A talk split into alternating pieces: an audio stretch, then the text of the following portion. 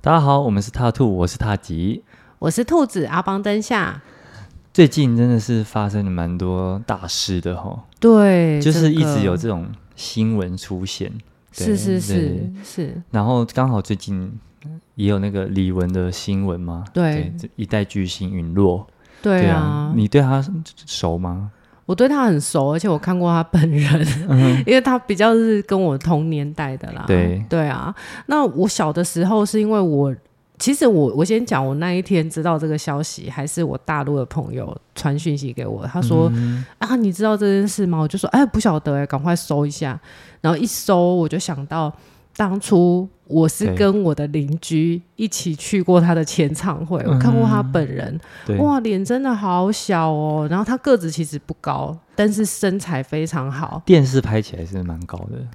因为他的比比例例很好匀称。对对你，你会会以为他很高，其实他个子还蛮小的。对，啊，当时我会去看他，是因为我邻居是他的粉丝，铁粉嗯对，然后他就说有签唱会啊，要不要去啊？我就对陪他去，所以我我这个邻居现在已经移民到美国去了，然后嗯哼我又再把这个消息跟他说，我说啊，你知道李玟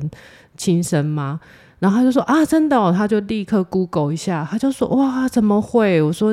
你还记得那时候我们一起去见过他本人？他就说有啊有啊，我还有他签名的 CD 耶，还又拍了传给我这样嗯子。对啊，所以其实我们都很震惊。但我个人，因为他算是我很小的时候，他正红的时候，这样那嗯，那时候还没有开始听音乐这样子，我是后来有一些他比较有名的一些歌啊，像什么刀马旦啊，或是什么滴答滴，哦对我就慢慢的知道这个人，对，然后后来他又上了一些。呃，音去乐当导音乐的师节目，对对对对对，嗯然后他不管是两岸的都有参加，嗯所以我觉得嗯哦，就就对这个人比较熟悉。那个时候是刚好我上课完，然后我嗯同、我学生就突然啊一声很大声，然后我想说什么事情那么震惊，然后结果他听完我我也很震惊，对，嗯，因为他其实对还蛮年轻的啦，然对啊，对啊才四十八后岁，还不到。五岁五十，对，嗯，而且他其实他保养的状态，你你会觉就得他很看起来黏更不像十对八，对啊，发生这样的事情很就很可惜啊，对，而且对啊你知道最近这嗯整个社会集体意识，前面又是 Me Too 啦，然后又有那么多艺人的事情啊对，然后再来又李玟啊，嗯我我觉得整个就是因为我是体质比较敏感的人啊对，我我最近真的是每天头都超痛的，然后会收到很多社会集体意识，那同时在我自己的个案或者是在社服单位，也都会收到很多这样子的人是被撩起这样子的情绪。对，对啊，其实今天最主要的原因啊，就是我们想要透过李玟的事情啊，来替忧郁症去污名化。对对，因为其实忧郁症没有大家想的那么可怕。对，怎但是怎么跟忧郁症的人相处，对，或者是说，对大家对忧郁症其实也蛮多误解的，了解不够深入啦。嗯，对对啊，所以我们就想要来谈一下这个啊，今天来稍微嗯，帮大家介绍一下。嗯，那你你有跟我说过，哎、你也有类似的经验，是不是？嗯，我也有类似的经验。我对有我在大学的时候有得过忧郁症。嗯哼，嗯，那我自己其实我后来去分析啦，为什么得忧郁症哦，对就是跟我的性格比较有关系。嗯因为我是比较要求完美的对，哦，那其实大家现在也有很多节目去探讨说，为什么李玟会得忧郁症？嗯哼，她、其实她也是一个比较要求自己完美的人嘛。对，那我确实也是啊，因为我家里面我们家是书香世家啦，嗯对，所以他们会给我压力，然后更多的是我自己给我的压力。对，我觉得我应该要替他们争口气嗯啊，或者是说我必须要坚强啊，我要勇敢啊，我不能哭啊。对，很多时候我是不允许我自己有负面的情绪的。所以你其实一直压抑着你负面的情绪，哎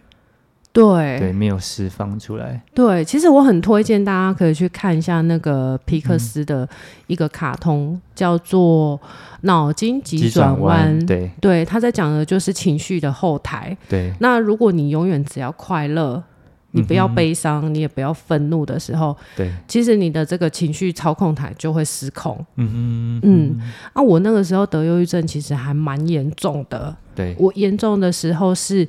我没有办法控制我自己，我会大哭或大笑。哦，就是你的情绪整个乱掉了。对，是我自己嗯没有办法操控的。我每次发作的时候，我就是不可控的大哭或大笑。然后那个时候，我爸妈都以为我中邪了，嗯以为我是去红虎心啊，还是什么 对，被附身了这样是子。带你去收金，对，我会会想说靠那个民俗疗法这就样。宗教的一些力量。对，但是因为我我那时候已经上大学了嘛，我对自己有一点就是接收到这种资讯，嗯然后我就自己说，我觉得我应该是得忧郁症了。嘿，我就对自己说我要去诊所看病这样子。那其实你还蛮有那个意识的哦，就是你会自己察觉到这件事情，然后寻求帮助。对，因为你可能一般来讲，大家都会有一一些情绪低落的时候，对可是当你发现说这个情绪低下去很久很久都再也上不来，对，然后你无论用任何方式都没有办法让自己开心，嗯哼，你你就要有一点点意识到说，哦，这个状况不太对，不太对。对，嗯这个嗯待会细节我们可以在后面再进，就是再补充啦，对哈。那我觉得这个就是关乎到什么叫做忧郁症，哼，嗯哼，嗯，因为其实事实上大家都不清楚什么是忧郁症。忧郁症它事实上是一种大脑里面的化学物质的失衡，嗯，对所以事实上它没有办法靠你的意志力。来去来去克服这件事情。对，对就好像是你你要是得肠胃炎，你有可能对告诉你家人说：“来，靠你的意志力，坚强，你坚可强以你的，可以的。 你可以撑过去的。” 不可能嘛，嗯他就是生病了。对对，所以身体的疾病你会想要去看医生，对，心理的疾病怎么没有想到要去看医生呢？但它其实也是生理影响出来的问题。诶，生理心理互相影响，对，对，所以其实它是需要药物来帮忙嗯跟协助的。我们对是比较不建议说，哦，你有忧郁症，然后全然的都只靠意志力。对，也有听说，就是像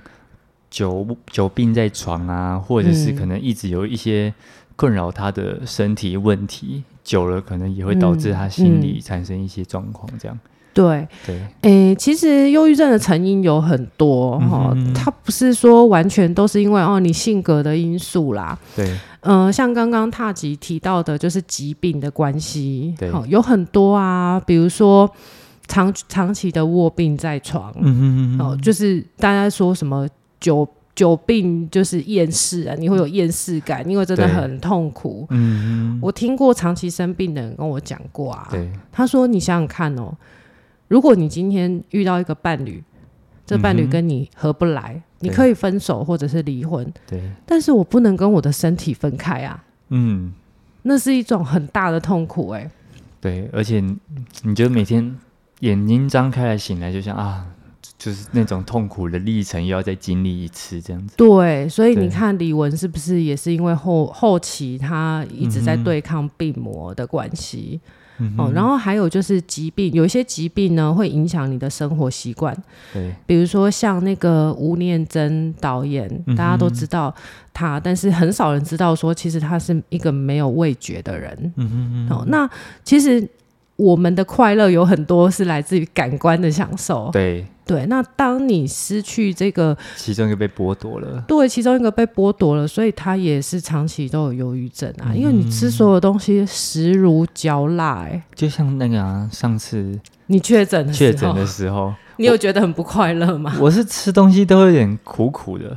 所以我就会一直想喝甜的。我没有到那个味觉完全丧失，但是就是吃东西就是会有一个苦味，不管你吃什么，对啊，对然后真的，他那时候很忧愁，你们知道吗？会有一种你那个药啊吃了嘛，嗯像中药啊苦苦的，你吃了之后，然后那个水冲不干净的感觉，就一直有那个苦苦的味道在里面。嗯、是哦对啊，然后你吃吃东西就觉得啊，都苦苦的，都是那味道，所以就会，我那时候就很想喝吃甜的，想说盖过那个味道，就是那个饮料的也味道变超奇怪的。真的哦，就是对原啊你可以尝得到原本的味道，但是又多了一个奇，真的就是好像掺杂了什么奇怪的东西的味道。对，啊，你想只是短期就受不了，对嗯不对嗯对？那时候我男朋友包了两颗粽子给 他吃，他还跟我说是很谢谢，但是我吃都是苦 的，就是皱着眉头很可怜的跟我讲这件事，对，就是很抱歉，他包了，我没有办法享受到细细的品尝，对，没有办法给出什么回馈。对啊，对真的这样很挫折哈。嗯，对啊啊，，然后再来啊，还有吼，就是有些人因为生病的关系，比如说痛到睡不着，哎，对，然后或是半夜会痛醒，嗯哎、，那个也会得忧郁症。睡眠也是影响很大的原因哦。没错，对，睡眠缺失也是忧郁症的成因之嗯一。很多人会对以为说，哦，是因为有忧郁症所以才失眠，嗯但是也有人是因为失眠变成忧郁症。睡不好真的是很可怕。对对，也听过身边蛮多就是那种有睡眠障碍的人，对呈现呈现出来就一整整个人对就是非常的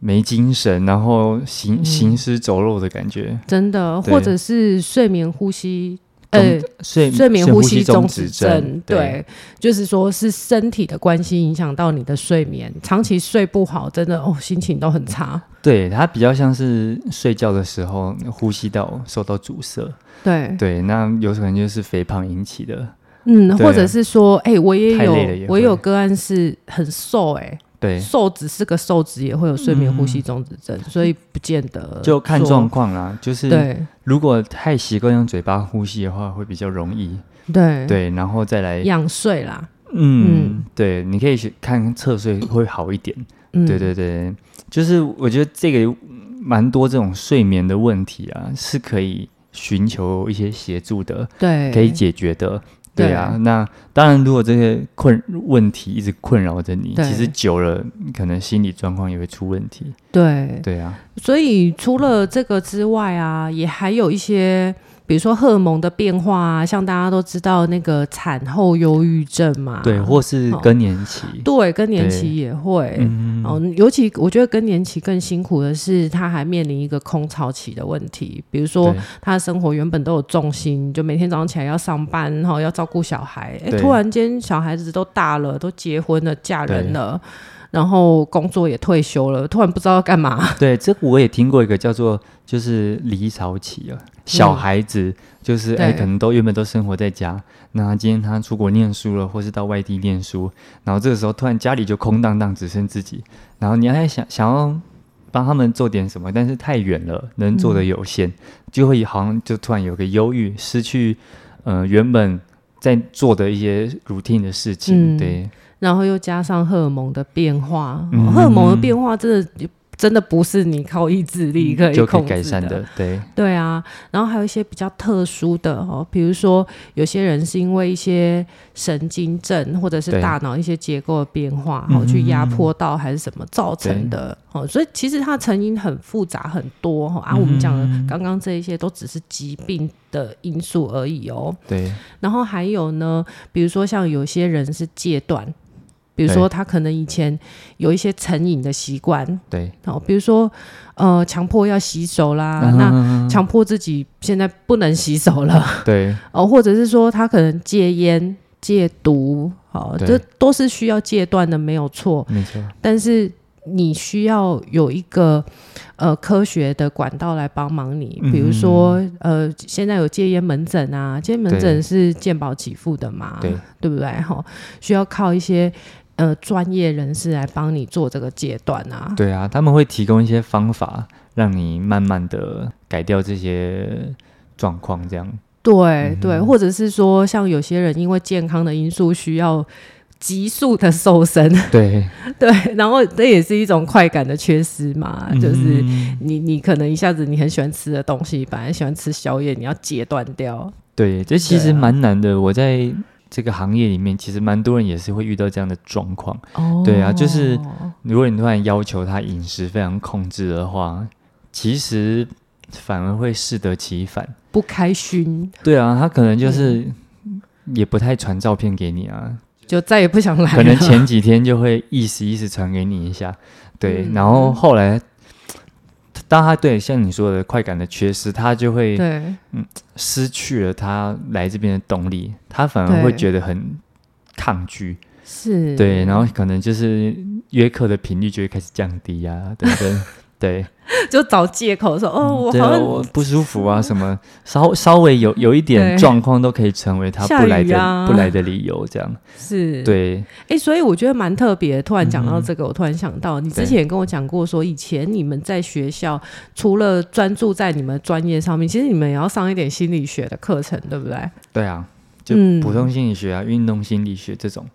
运动心理学，对，对然后怎就么激励他？对对对，他的动机的来源啊，那你可以透过什么样的方式增加他的外在动机啊、内在动机等等，对，对对对对对嗯对对，所以真的不能太强迫自己说一定要戒断掉某一个东嗯西，或者是一定要强迫自己立刻养成，就是比如说大量运动的习惯，其实对会适得其这反。其实很难，都都是建议循序渐进。你先找一个你自己可以接受的方式，嗯来去一点一点改变。像我有些学生，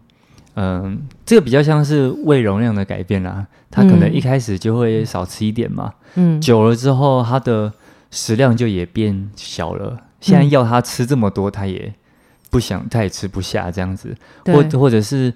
嗯，像我以前也会喝饮料，嗯，那现在就是你不会有想要主动去买饮料的冲动，嗯，要慢慢的啦。对啊，因为我就觉得说，嗯，喝这个又没有蛋白质，然后就觉得 就是那个什么投资报酬率有点低，喝了可能就喝不下其他东西，算了，对我还是。可能默默的又拿起了豆浆或是什么，好是可怕哦！ 对，怎么会变成这样？ 怎么变成这 样？莫名其妙就变得好健康。对， 其实对有时候久了，就是啊，你可能就不喜欢喝太甜的东西，或是对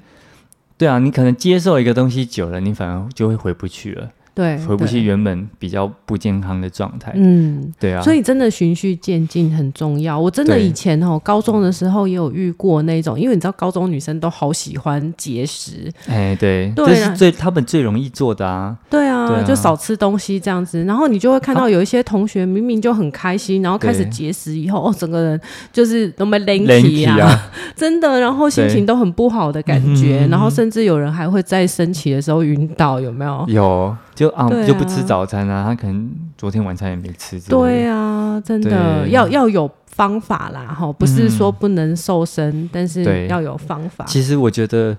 极端的方法都是一时的，嗯，就像你今天如果突然为了一个目标，然后很很呃付出了非常大的努力，做了一个对很极端的饮食法，然后极端的运动，结束之后，你可能就会想要完全脱离这个状态，真的你会就有连逆反心理啊。对，然后你嗯就会连、好你就哦乱吃啊，我已经做了那么多对努力，我也瘦下来了嘛。啊，对对啊，那我也不去就不先不去运动了，这样子，对，然后我们就就胖回来下一了。次应该也可以对聊一集，聊一就是下瘦身的。对啊，讲一对下哦，突然就对，然后我们要赶快蹦出来回来，离越离越远了对哈。对啊，然后其其他呢，其实大家真的。呃，很很少知道，像我们刚刚讲到的这些。除此之外，还有基因哦。嗯，而有人天生就是比较容易得忧郁症的哦。对，为什么呢？因为哈、血清素的缺乏，哦，对有可能有人天生就是比较容易焦虑，比较容易紧张。好、如果你血清素比较少的话，嗯对好、含量比较少的话，它就是比较容易焦虑，比较紧张，哦好、比较容嗯易思考，容易掉进负面的状态里面。对啊，事实上，荣格讲过一句话，他说、嗯每一个人都是上天送给这个世界最好的礼物。对，好，所以其实我们会觉得，哦，某些人很负面，可嗯是负面的另外一个含义就是说，这个人他很有忧患意识嘛。对我们不能大家都很乐天吧，对，也也是也是要有一些人帮我们想一下这个危险风险的控管嘛。好所以会有这样子的人存在哈，他们就是天生基因的关系，比较容易嗯对得忧郁症。嗯，嗯哼，那再来就是大家最常见的啊，性格的因素啊，对，要求完美，好，然后希望自己可以就是变成人中龙、人中凤，所以你会对发现，往往那个会因为忧郁症，好会得忧郁症的人啊，嗯很多其实都是很成功的人呢、哼，对，反而嗯那种乐天的人比较没有办法，就是真的做到这么打的奴隶这样。真的，对我我记得我那时候听过最受伤的话，我不是说我得过忧郁症嘛？对，我听过最让我受伤的一句话是，有人批评我说：“你日子过得这么好，家庭这么幸福，父母亲和乐，家里面也不缺钱，你这在忧郁个屁忧呀、郁什么？对，对啊，我觉得就是因为我永远觉得我都还不够好，所以我才会对得这个病啊。嗯嗯，怎么还被讲成这样子？哼，对，哦，所以我就觉得很会很难过啦。需要大家互相理解啊。其实有时候忧郁症这件事情没有那么简单，嗯对，大家都有时候把它想的太简单了，然后可能会用自己过去的经验啊或者什么来去对套用到对方身上，但对其实反而效会得到反效果啦。是对是对是，对对啊，所以吼、性格的因素也是啦。像我们这种比较要求自己完美的人对啊，，我后来就学到一句话，我觉得对我很受用。嗯原来人的这一生不是要追求完美，是对要追求完整。完整，嗯，嗯，这个很这句话很棒，京剧，真的，对所以呃，好的经验、不好的经验，其实都是好的经验，就是因为对我做错过，我才知道说，哦，这个方法就不对嘛。对啊，对啊，那我们下一次就修正就好了，不用一直执着在我做的不够好的地方。对嘿，真的是要慢慢自己调整自己的想法跟认知啦。对好，嗯哼。嗯，那怎么确定是不是自己有忧郁症？我想是想相信蛮多人可能会有这样的疑问，就是觉得说，哎、我好像有点忧郁的倾向，或是觉得很不开心，而且一直心情很低落，没有办法起来。但是又不确定这个是不是，是不是有什么测验或者什么可以让他确定？对对，嗯我我突然想到你这样说啊，就是我有的个案哦，他们会因为一点点情绪掉下去就好紧张哦，因为对最近这个事情嘛，嗯然后就说、诶我会不会是得忧郁症了？这样子哦，对我怎么会心情这么不好？嗯 所以我我会。告诉他们说，其实对每一个人都有心情不不好好的的时时候候啦，对嗯对啊，那当然我们会有一个简单的去辨别的方法，我也会协助我的个案去做这件事情。对，那当然，忧郁症的种类很多哈、嗯哼就除了刚刚我们讲的成因之外，它种类对嗯也很多。比如说，也有一些类似的，像焦虑症啊、恐慌症啊，或者是双极性的情绪障碍啊，嗯对就是所谓的躁躁郁郁症症哈、它有躁症，也有郁症。对那不管我们先不管这个哈，我们就大概简单把它分成两类哈。对忧郁症我们可以说呢，比较轻的忧郁症哈，它是属于一种神神经症，嗯哦，就是自律神经失调，你对可以把它想做是这样子，哈，对嗯那这个是比较轻微的，那比较严重的就可能会变成精神症的对感觉，嗯哼好，那它如果对你的大脑产生一些病理性的影响，对就会比较不可逆，嗯好，所以我们大家都会建议说，你要是真的还在轻症的时候，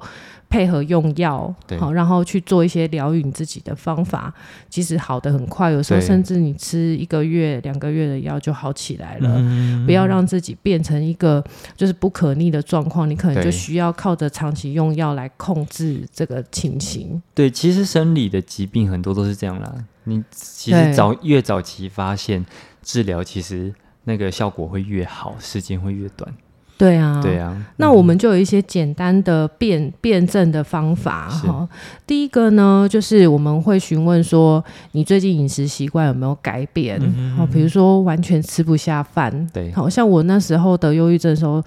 应该算是我人生中最瘦的时 候吧。啊我我那时候最最夸张的状况就是，我可能一餐只吃得下三根面，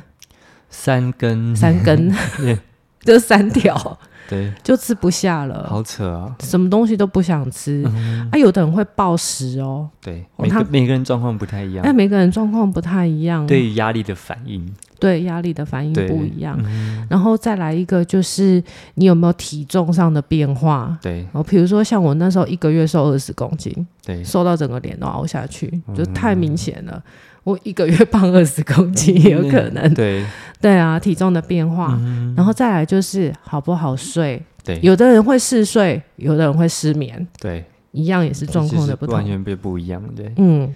那像我那时候状况就是，有时候嗜睡，有时候失眠，有时要睡就睡一整天，要不然睡两天都有可能，都不起来吃饭，也不起来上厕所。对然后要不然就失眠，怎样都睡不着，有时候就是三更半夜骑着摩托车到处跑这样子。对对啊，那不然有时候就是完全睡不着。对啊，完全睡不着，真的很烦哎、嗯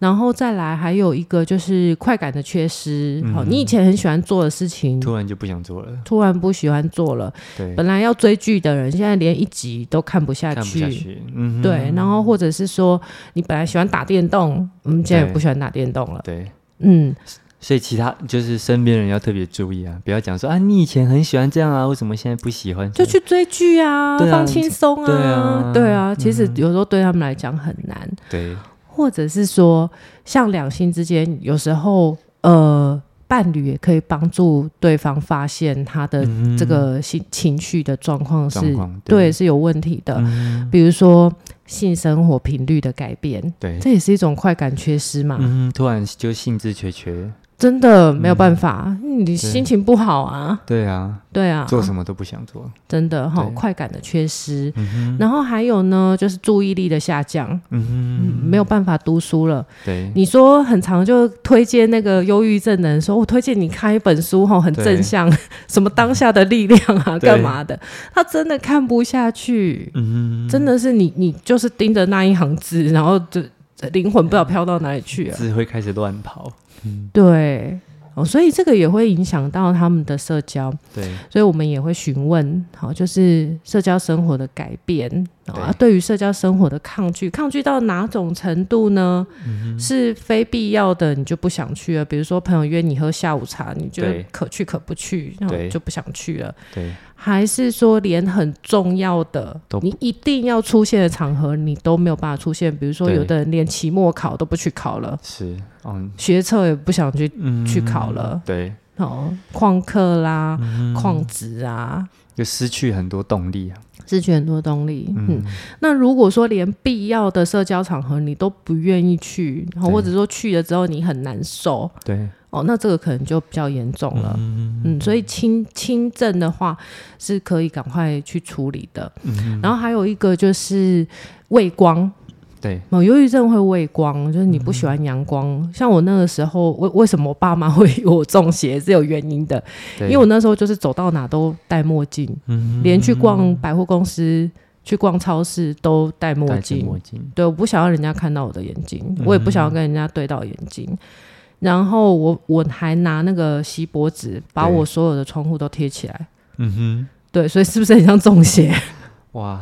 对，难怪爸妈就很担心 呐，对啊，就是是照到阳光就会 飞灰烟灭，吸血鬼，吸血鬼。对啊，那个时候真的是挺严重的。嗯，嗯，那大家如果不太确定的话呢，其对实网络上也有很多自评量表哈，你可以对去找忧郁症的自评量表哈，嗯哼或者备课的这个量对表。那如果说你还是需要再确定一下的话，其实对事实上在身心科哈，或者是身心科的门那个诊所哈，对诊小诊所可能比较不用等那么久啦。哈。对，小诊所的话，医院还会帮你做一些检测，除了量表之外，医生会问诊啊，然后还会量你的脉搏、心跳、嗯对嗯呼吸这些东西，然后透过身体的检测去确定你是否有忧郁症。贝克量表就是贝壳的贝嘛，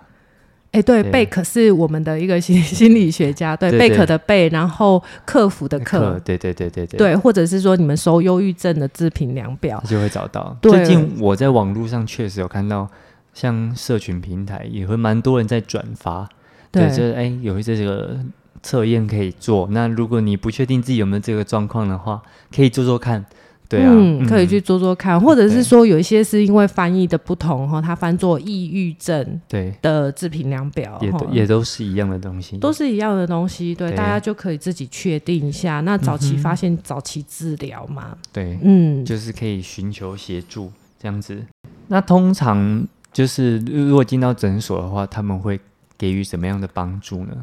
嗯，一般来讲，医生当然也是会去评估你的轻重程度啊，对，然后他当然你也要配合医生，他帮你去调整那个药物嘛，嗯就是说可能你需要到什么样的剂剂量量啊等等。我觉得这个部分就是交给专业就好，我们就是放轻松配合这样子。对，哦，那嗯，其他有些人呢、我知道，就是说，尤其忧郁症的人，真的会想很多，对很担心别人对自己的看法。嗯哦、那像我自己以前也是这样想的，对，如果我去看忧郁症，那我的健保卡上面是不是就被注记了？对，那以后老板一定都不想请我了，嗯，哦，会有这样子的担心。对但事实上呢，以我一个过来人，我现在都已经是个老人了，对真的没有人会去检查你的健保卡，对对，嗯除除非你是做那种很。相关的行业的，对但是基本上，就算你是在医疗行业，他们也不会去检查你这个。而且，嗯其实我偷偷告诉你们，有很多医生都有忧郁症，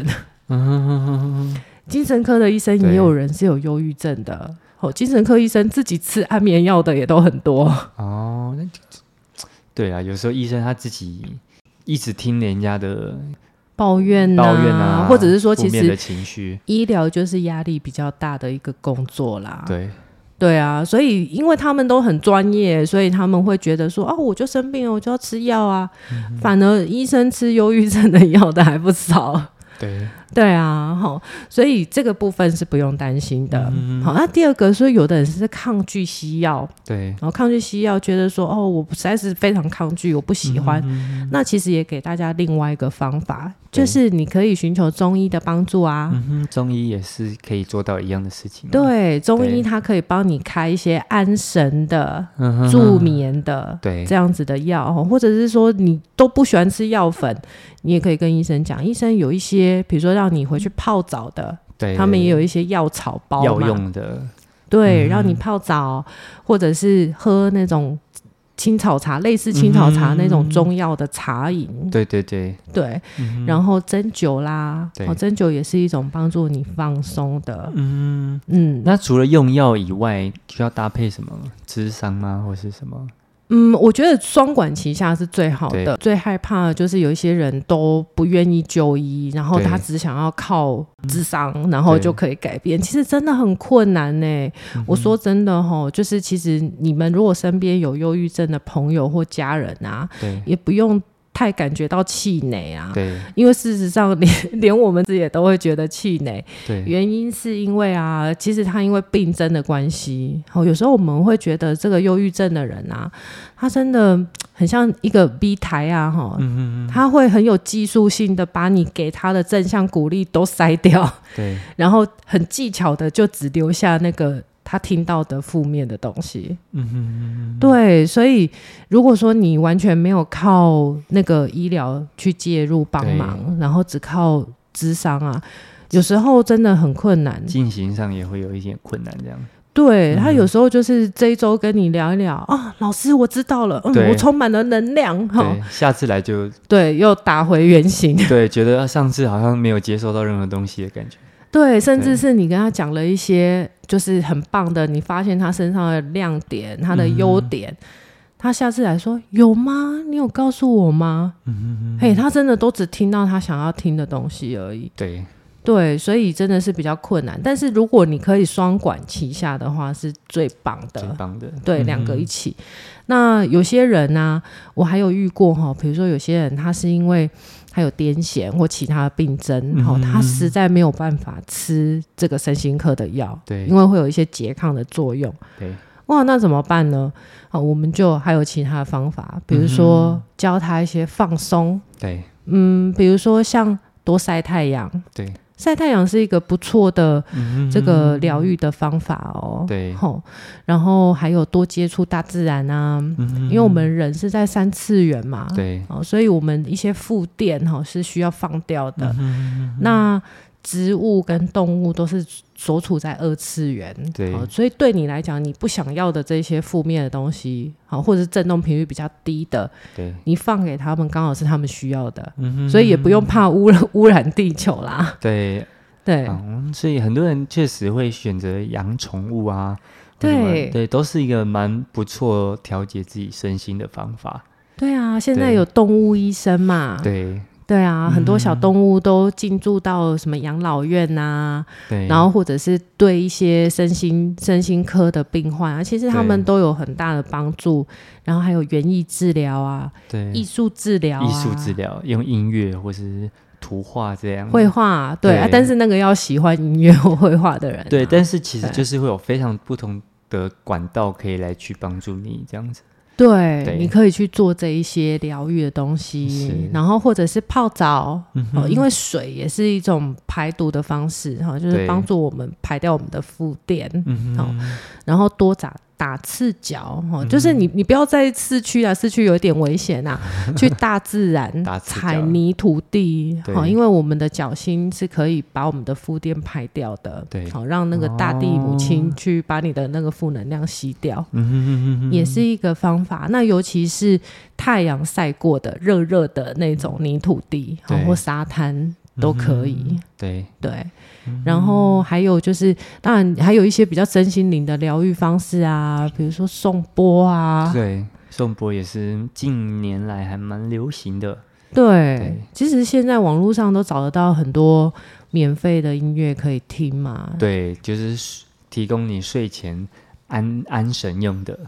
对，嗯，嗯对啊，或者是现在还有芳疗啊，嗯哼，芳疗也是很对，不错芳疗也是用气味嘛？用气味的疗愈方法，对，然后再加上身体的舒缓、按摩按摩嗯这样。哦对，然后、这个就是很享受啊，但是当然也是比较花费比较高啦。对，对，那如果说你真的觉得啊，我经济上实在负担不了这些东西嗯啊，我也没有时间去什么大自然，我也没有钱养宠物。对好那还有其他的，就是说大家可以多利用社服单位。对，这个就还蛮重要的，因为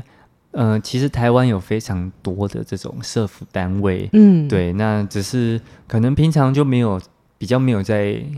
嗯，大家看到这些资讯这样子，对，嗯所以我觉得可以借由这个来推广给大家这样子，对，那像对啊，有一点觉得自己有是不是忧郁症，或是有一些忧郁状况，那你可能还没有不想要直接踏进诊所，那你也可以先打电话跟他们聊聊一聊聊一聊，对啊对，都是很不错的。那有什对么啊机构是还蛮适合他们的呢？你可以介绍一下。嗯，我可以先说一下，因为我们的听众就是无远佛界嘛，哈对。那如果你不在台湾的话，也可以搜寻一下你所处的地方，哈，有没有相关的这个社服单位，一定对都有的，嗯哼每一个国家一定都有，哈。对，那如果是在台湾的话呢，你就可以透过比如说生命线啊，嗯，那生命线的话，因为它是比较属于紧急的，对好，所以它可能没有办法给你时间太长，对好，万一耽误到真的很很需要的人的话，对，他们可能就不会有一点时间的限制啦那比较。偏向是是这是真正想自杀的人，嗯，其他的社服单位也会有这样都会子有接到个案，因为对我们在其他的社服单位也是会嗯有遇到这样的个案，但是呃，它的属性不同嘛，服务的属性不同，所以它的服务的性质也就会有差异。那生命线它是属于比较紧急的嗯哈，所以它可能就会有一点时间的限制。那再来还有安心专线啊，嗯张老师啊，对，那安心专线的话，它是有这个二十四小时的，对好、所以你三更半夜心情很不好，都可以找得到有人陪你聊一聊。嗯尤其是有一些人，他们很担心说啊，我一天到晚跟人家讲这种很负面的东西，会不会对嗯造成人家困扰，人家不喜欢我，是或者是说啊，我们家丑不可外扬这些东西对不方便跟人家讲。对嗯好、所以你看，像李玟这么有头有脸的人，他有一些家务事也不好跟外面的人说嘛。对啊，其实社服单位的受过训练的，基本上他们都会保密，保密，我们有保嗯密对协定，对所以其实你可以很安心的跟他讲，对他也对不需要知道你真实的身份，对对，你就只需要把你的心声，是跟他是说是，就所以可以其了实我们服务的也有很多都是名人啊。对啊，对啊，但是这个我们绝对不会讲出来，哎对，大家可以你放即心。便不想让他知道你的身份也没有关系，对，对那还有就是张老师，张老师他就有服务时间的限制，嗯对嗯然后中间也有午休，然后晚上也有那个吃饭的时间这样子。对那还有就是像呃同同志朋友的话，也有由同志父母接听的电话听哦的，对热线对对嗯对啊。然后还有像呃男成就是哈，男生的男，对他是专门服务男性的，嗯对，对。那也有专门服务女性嗯的，像彩色业哈，就是哦彩色的那一页，对嗯彩色业哈，它是专门服务女性的。对对啊，还有你关于性方面的困扰，也有性智商，好的、嗯免费的性智商，像性灵，好就是对那个杏花的杏，对，好林林木的林林木这样的嗯子，林杏林，好，它就是专门提供性智商的。嗯啊，大家都可以上网去搜寻相关的，然后也有对比较偏向于宗教的，像这个观音线，对，好，就是观世音的那个观音嗯哼啊，好它当然就是比较偏向于宗教方面的。对，好像他们的同理呀、承接啊、温柔哈，真的是嗯哼就训练的很好。对，那大家都可以在网络上面找到相关的资讯啊，当然对也也有我遗漏的啦。对齁我但我是没有办就法是想出全部。对，但是就是非常。就是推荐大家可以去使用这些资源啊，免费的哦，对这是嗯免费的免那费的，我觉得他们也都是一群经过专业训练的志工，我觉得就是，嗯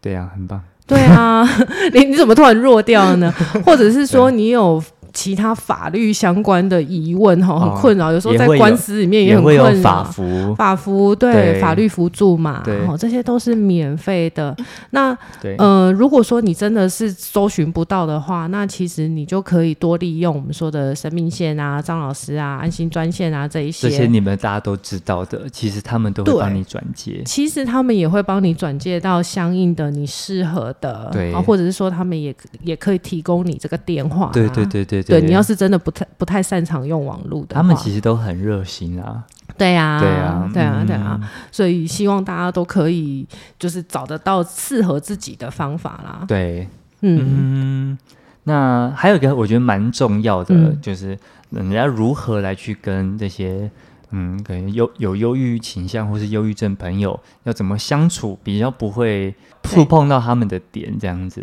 嗯，要怎么样跟忧郁症的人相处对呢？哈，我我觉得啊，我在忧郁症的时候，我最讨厌听到人家跟我说“你得熊熊贼啦”，对哦，你就是想太多啦。嗯哦，不要想那么多，我对就是没办法啊，对 我就是会想很多啊。就是那种没有办法实际做到的事情，它没有那么对简单就可以做到。对，对然后尤其是那种就是把你自己的经验对，要来嗯套套在在我别们身人上，身上，对你，你就是应该要怎么怎样，样然后你对就啊是应该要那样这样，就对，他对像人家都过得比你辛苦，都没怎样了，你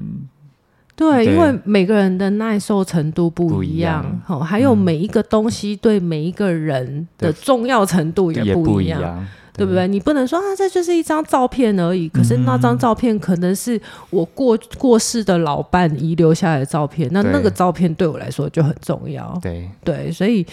嗯，你不能用自己的这个想法或者是认知要套在他们身上。对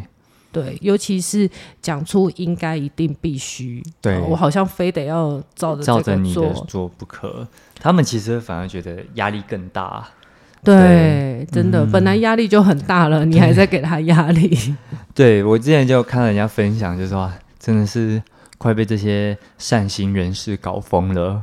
哦，真的对哦，就对大啊家就会觉得说啊，想要给一点关怀啊，给一点意见嘛。那嗯可是其实可能对他们来说，反而是额外的压力。对，对还有加油，大对家都认为说加油是句好话，其对实对他们来讲，加油也是一种压力，尤其对生病的人，嗯哦，就是身身体有病痛的，你跟他说加油，我好像没没有加油，我好像没有好起来，都辜负你了这样子。对，嗯，对，其实那个压力真的很大。对他们其实非常的敏感，他会感受到嗯你对他的一些期待或者什么，那他对就会觉得没有办法去回应你的期待，他对他来说也是一种压力。真的，嗯尤其忧， 我怎么尤其忧郁症的人啊，对，他们真的就是很善善感的人，对就是说很替别人着想，嗯嗯然后或者是把过多的不属于自己的责任都背到自己身上，会，所以他们最担心的就是说啊，我好像辜负了人家的期待，嗯哦对好或者是说我是不是拖累人家这样子的对感觉嗯嗯嗯，好，所以我我觉得要给他们加油，其实有的时候就是做一些实质性的，比如说对陪伴啊呐、倾听，倾听呐、啊对嗯关心他们呐、虽然他们可能会表现出啊，你不要关心我啦，对因为他可能就担心造成你的负担嘛。对，对，其实你其实可能带他陪他去吃个饭啊，然后嗯跟他聊一点不相关可能快乐的事情，就是嗯，嗯他可能已经很转移注意力，对，已经很难过、很低落了，可以不用再可能聊说啊，你最近有什么伤心事？其实就不用再聊这些东西了。对对，嗯对啊，，然后不要要求他们一定要正向起来，对你不不用一定要给出意见或是评价，对，对，其实你就是陪伴、倾听，然后、嗯其实对他来说这样就好了。或者嗯是说，如果你真的 不知道怎么办的话，其实我觉得有一句话还蛮好用的，嗯哼哼，辛苦你了。嗯哼，辛苦你了，是一种好像我被了解嗯了哈、然后你也没有一定要达成到某一种程度，我才会对爱你，而是我理解你，我了解你，然后是辛苦你了。嗯，嗯哼，给他一个拥抱这样子，对啊，给他一个拥抱啊，嗯所以我觉得一要求说哦，但要小心不要性骚扰。呃，对，不不能给他们那对个对对啊，其实这个也是要注意的啦，嗯就是说，因为国情的不同哈对，或者是说性那个性别上面的一个界限，对啊所以当然肢体上的接触，你可能要看一下状对，况。如果他婉拒的话，你就不要太勉强他。对，对因为他可能对他来说，那个也是一个压力。嗯，对，其实每个人对于压力的解释是不一样的。对啊，对啊嗯哼嗯，好啊，所以我觉得就是说，呃，大家找到一个怎么样跟他们相处的方法哈，对然后也不用给你自己太大的压力啦，嗯因为就像我跟你们说的哈，呃，他们的确就是真的很像一个筛子一样哈，你对给他很多真相跟鼓励，很容易被他们筛掉哈，对对他们就对对只会听到一些他们自己想听的话。嗯所以你也不用说啊，我好像没有鼓励到他，我好像没有对让他好起来，哈，是我的问题。哎，这个没有关系，你就是把它嗯交给医生 去、去处理就好，这是医对生要烦恼的啦。对对对，你就陪伴他，跟他聊聊天，对对你有陪伴到他，你有倾听他，对不对然？就后其可实能转移他的注意力。对哈啊，可能分享一些你生活里面其他的事情，快乐的事情啊，对也也轻轻松的事情。也不见得要快乐嗯的事啊啦，因为有时候你你你一直说啊，你看我老公对我多好，你看这钻戒多大什么的，哦，啊这所以你是在这个也炫耀吗？这个也是压力。对对啊，嗯这也是压力啊。所以就是，比如说带他去吃个好吃的啊，对嗯带他去哪里走一走啊，至少去外面晒晒太阳嘛，对不对？看看星星啊，这看他看可以月亮，接受的范围内来去对对陪伴他做一些事情，嗯对，这样陪就伴好是了。嗯很重要的。然后不要给自己的压力说，哦，我一定要帮他好起来啊，还是怎么样？对，哦，这样子就变成他也有压力，你也好有压力。嗯，对，他会觉得没有办法回应你的期待，对啊又回到这件事情了。对啊，是啊，是啊，所以这样子对他们来说也是辛苦的。嗯，嗯，OK，好啦，那我们今今天这天集就到这边，对对，好，那我们下周见。下周见，拜拜。嗯，拜拜拜拜。